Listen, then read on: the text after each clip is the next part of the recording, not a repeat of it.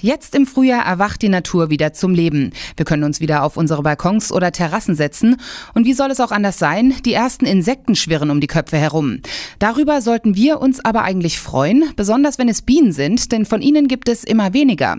Deshalb hat das Umweltministerium jetzt, statt nur über das Problem zu reden, quasi 15.000 summende Mitarbeiter eingestellt, hat uns Ministerin Anja Siegesmund im Interview gesagt. Wir haben zwei Honigbienenvölker im Innenhof des Umweltministeriums begrüßt, aufgestellt aufgestellt und wir wollen damit zeigen, dass es auch in der Stadt möglich ist, den Bestand der Bienen zu unterstützen und damit auch Ministeriumshonig ernten, hat aber durchaus auch einen politischen und, äh, wenn Sie so wollen, einen tiefen artenschutzrechtlichen Hintergrund, eben weil äh, die Bienen es in den letzten Jahren immer schwerer haben und die Bestände kleiner werden leider.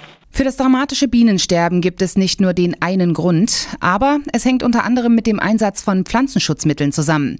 Davon gibt es in der Stadt weniger, deshalb sei der Ministeriumshof auch sehr geeignet, so Siegesmund. Außerdem haben es die Bienen dort generell leichter. Eigentlich ist es so, dass die durch die zunehmende Versiegelung und die abnehmende Pflanzenvielfalt durch Monokulturen in der Landwirtschaft es für die Bienen immer schwerer wird, Nahrung zu finden. Für 500 Gramm Honig fliegt so eine Biene neun Millionen Mal zu den Blüten. Das heißt, heißt, sie legt drei Erdumrundungen zurück und gerade in den Städten, wo es aber durchaus inzwischen eine hohe Biodiversität gibt, also durch Pflanzen, entsprechende Bäume und äh, kleine Oasen, kann so eine Biene ihre Leistung, die sie am Tag erbringen will, recht schnell erfüllen. Nach dem Rind und dem Schwein sind die Bienen die wichtigsten Nutztiere bei uns. Bis zum Sommer sollen im Ministeriumshof 100.000 von ihnen herumschwirren.